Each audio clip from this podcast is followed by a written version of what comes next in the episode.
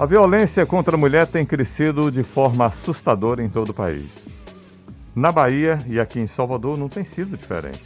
Para fortalecer as políticas de combate à violência contra a mulher, a capital baiana, uma das cidades brasileiras com maior índice de feminicídios, ganhou no mês passado o Núcleo de Enfrentamento e Prevenção ao Feminicídio. E sobre as ações de combate em Salvador, a gente vai conversar agora com a secretária de Políticas para as Mulheres, Infância e Juventude, Fernanda Lordelo. Seja muito mais bem-vinda, muito bem-vinda mais uma vez aqui, a Fernanda. Bom dia. Bom dia. Bom dia, Beto. Bom dia, Fernanda. Bom dia aí os ouvintes, né? Vício Bahia. É todo prazer meu, né? Estar tá aí com a gente, com vocês. Secretária, ontem a prefeitura, inclusive, inaugurou um caso, um centro de acolhimento às mulheres que são ou vítimas de violência ou estão em alguma condição de vulnerabilidade. Quais são os projetos que a capital baiana tem desenvolvido para tentar, de alguma forma, diminuir ou reduzir os impactos da violência contra a mulher? Fernando, além dos três equipamentos municipais que a gente já opera, como sinalizou aí o Beto, a gente agora está com o NEF, que é uma parceria com o Tribunal de Justiça do Estado da Bahia, onde nós vamos trabalhar com grupos reflexivos de homens, com todos aqueles que tiverem sob medidas protetivas. Então, como é que isso vai funcionar? Nós tivemos aí no Brasil, né, só para é, documentar, um aumento de medidas protetivas. Nós tínhamos uma média de 170 mil e fomos para 190 mil. Em Salvador, de janeiro a outubro, tivemos mais de 7 mil medidas protetivas expedidas, tá?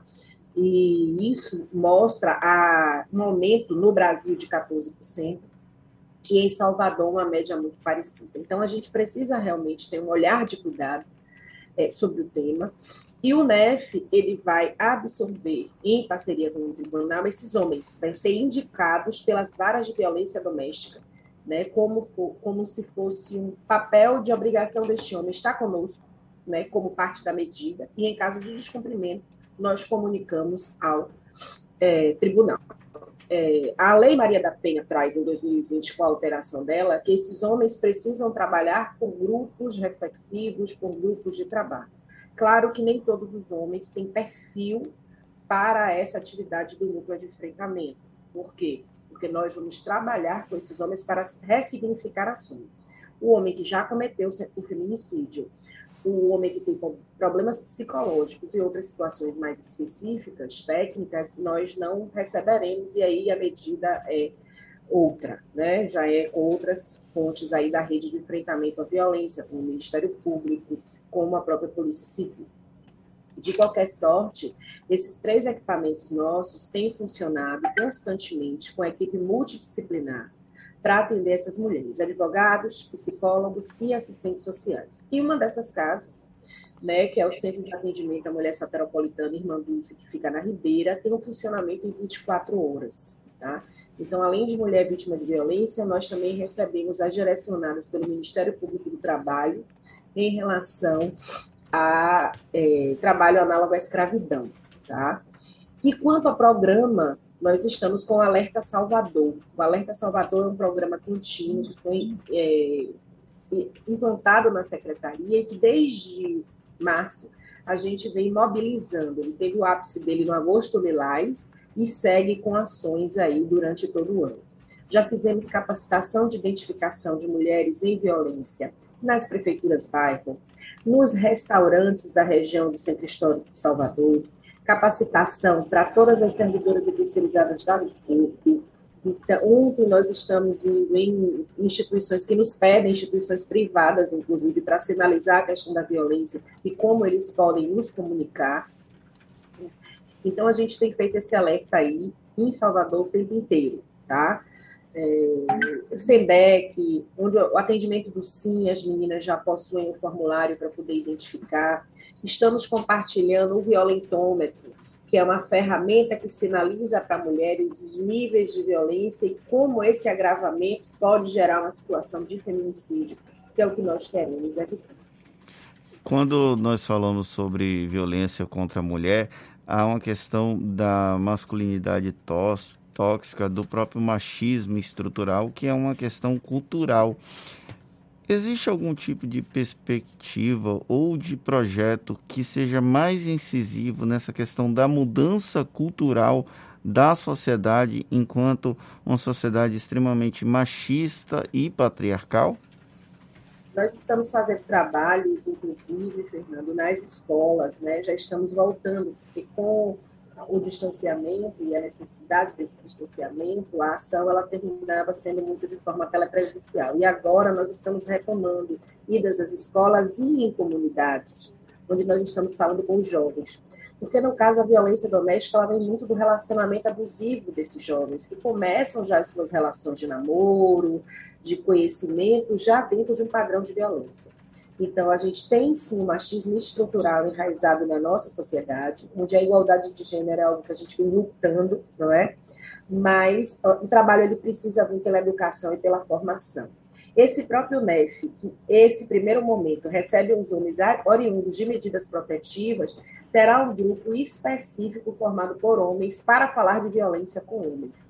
Inclusive, eu desenvolvi um trabalho na universidade com o curso de serviço social, a época que eu ainda estava na universidade, porque eu precisei licenciar, e a gente identificou que os meninos e os jovens, eles escutam mais a fala né, relacionada à violência contra a mulher quando ela vem de um outro homem. Isso faz parte do machismo. Mas enquanto a gente não consegue desconstruir um pouco isso, a gente utiliza as ferramentas que tem. Então, nós estamos estruturando um grupo também para que a gente receba homens para dialogar sobre violência com outros homens, envolvendo inclusive outras secretarias, essa é a proposta, e a partir daí eles se tornarão multiplicadores dessa ação também como parte do Alerta Salvador. Secretária, é... o que fazer para poder tentar corrigir isso? É uma boa pergunta aí. A gente tem aí um mega desafio. E o nosso desafio principal é a falta de informação. O segundo desafio é porque essa mulher ela tem medo. Essa mulher ela está amedrontada, ela está acuada, ela não vê perspectiva de sair daquela situação. E a gente fala muito na, na, na linguagem da, feminista, né? Ah, vamos ser so, é, sororidade, vamos apoiar. Mas o que a maioria das pessoas fazem, na verdade, é apontar, é culpabilizar a vítima. E quando a gente faz isso, o movimento dela é de retração. Então, só para você ter uma ideia, Beto, a gente tem um índice que é gravíssimo. 70% das mulheres vítimas de feminicídio nunca denunciaram o seu agressor. Isso é muito preocupante. Significa dizer que ela não buscou ajuda em nenhum equipamento, nem municipal, nem no 180 federal, nem apoio da Polícia Civil de Estado, ou seja, ela ficou sozinha, sofrendo até ser morta pelo companheiro. Então, nosso maior desafio hoje, quando a gente chama o alerta Salvador, é exatamente o alertar, é o convocar as pessoas, porque o problema de violência contra a mulher não é um problema do casal, é um problema social. Mulheres estão morrendo porque são mulheres. A violência de gênero. E isso é extremamente primitivo, né? condenável, e nós precisamos, enquanto sociedade, refletir sobre o nosso papel. Quando a gente diz que em briga de marido e mulher a gente precisa meter a colher, é porque nós tivemos uma educação onde dizia não se fala da vida do outro, deixa a vida do outro lá, eles se resolvem. Só que esse não é o melhor caminho para a gente evitar a questão da violência e a, o término trágico que é o feminicídio. Então, o que é que a gente está tentando no município todo instante? Trabalhar com o acolhimento dessa vítima e com prevenção. Prevenção a todo instante tem mulheres que nos ligam, né, porque a gente diz os números e conversa, e diz assim, eu não queria denunciar ele. Mas vamos conversar aqui com a assistente social e com a psicóloga pelo telefone. Nos escute, vamos dialogando, porque essa mulher ela também precisa ter essa decisão com própria autonomia. Nós não podemos impor a ela um acolhimento, nós não podemos impor a ela um direcionamento a uma casa-abrigo, essa decisão precisa ser dela, mas ela precisa se sentir segura. E a segurança dela não é só do equipamento municipal, é social. Fernanda, como uma mulher que está nessa situação pode buscar apoio das instituições do município e até do estado, do Tribunal de Justiça, já que há essa parceria, esse projeto integrado. Como ela faz para ter acesso a esse serviço público? Se ela já estiver decidida mesmo, e diretamente a uma nós temos duas DEANs, DEAN de Brota e DEAN de Peripiri, né? as duas delegadas, tanto a doutora Bianca como a doutora Iola, né? e a delegada-chefe, a doutora Heloísa, tem trabalhado muito nessa é, fortalecimento né, de informações, inclusive para a secretaria, se ela ainda estiver um tanto insegura quanto à saída direta, ela pode procurar os três centros municipais. A gente tem o Centro de Atendimento à Mulher Soteropolitana em Manduce, Cancide, que é 24 horas.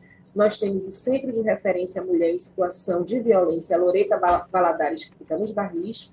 E temos o Centro de Referência Especializado em Atendimento à Mulher, Lete Magalhães, lá em Cajazeiras, sozinha Grande, né? Então, a gente tem alguns números né, do CANCID. A gente tem 3611-6581, tem sempre alguém na escuta para orientar, para direcionar. Nós temos no Loreta o 3235-4268 e eu tenho lá no CREAM o 3611-5305. Se essa mulher está insegura, ela liga e se ela disser, não, mas eu quero ir dar queixa, mas eu fico com medo de ir da delegacia sozinha a advogada acompanha essa escuta da mulher. Até porque a Lei Maria da Penha exige que ela não seja revitimizada, que não venha a sofrer novamente por conta da própria violência já vivida. Então, essa profissional vai acompanhá-la para que ela faça uma escuta, para que ela compreenda o que vai ser dito, o que vai ser feito. Se houver expedição de medida protetiva, quais são os próximos passos? Com a expedição da medida protetiva, essa mulher ela recebe o contato da Ronda Maria da Penha e, numa situação de observação de possível descumprimento da medida, ela pode informar aos órgãos especializados para tentar é, evitar né, essa aproximação do seu agressor.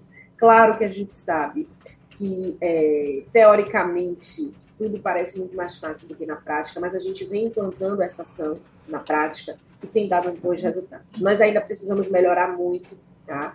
Mas eu acredito que o caminho é esse. A gente precisa integrar cada vez mais essa rede e precisamos acolher cada vez mais essas mulheres.